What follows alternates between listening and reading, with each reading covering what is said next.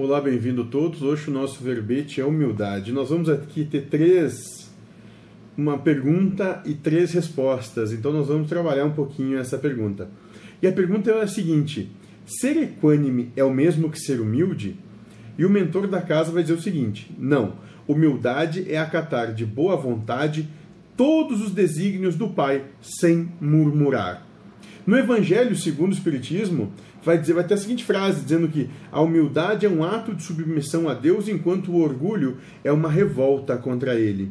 E o pai Joaquim vai dizer o seguinte: humildade é não se vangloriar pelo que se tem, não humilhar aquele que não tem e não querer o que não tem. Bom, a partir disso, nós vamos ter um entendimento que vai convergir para uma mesma, para uma mesma situação né? É, nós vamos ter esse entendimento que é humildade é não não almejar que as coisas sejam diferentes do que são, do que são, no sentido de tem que ser diferente.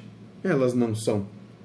Elas são como são. Então, quando a gente compreende esse ser e que talvez tenha de ser assim, porque assim é o melhor para todos, é perfeito, porque senão Deus não faria dessa maneira. Quando a gente compreende isso, então a postura humilde a gente se faz pequeno, a gente olha e diz assim: bom, Deus é que sabe, eu não sei. Eu não sou quem quer que seja para saber, seja lá o que for. Né? E com isso nós temos essa essa postura humilde, essa postura de pequeno. Só aquele que é pequeno consegue crescer, aquele que é muito grande só consegue cair, como diz o mentor da casa. E o, o pai Joaquim vai convergir para isso também, dizendo: bom, é, eu, eu, não, eu não quero o que eu não tenho, eu não almejo o que o outro tem, eu não invejo, eu tenho o que eu tenho tá bom. Como é, como é, tá bom. E é isso, a humildade está muito nisso. É, é a percepção de que a coisa como está é o que tu precisa e merece.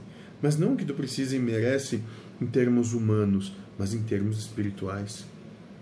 Porque tudo é perfeito. É bem simples. É só isso. Seja feliz.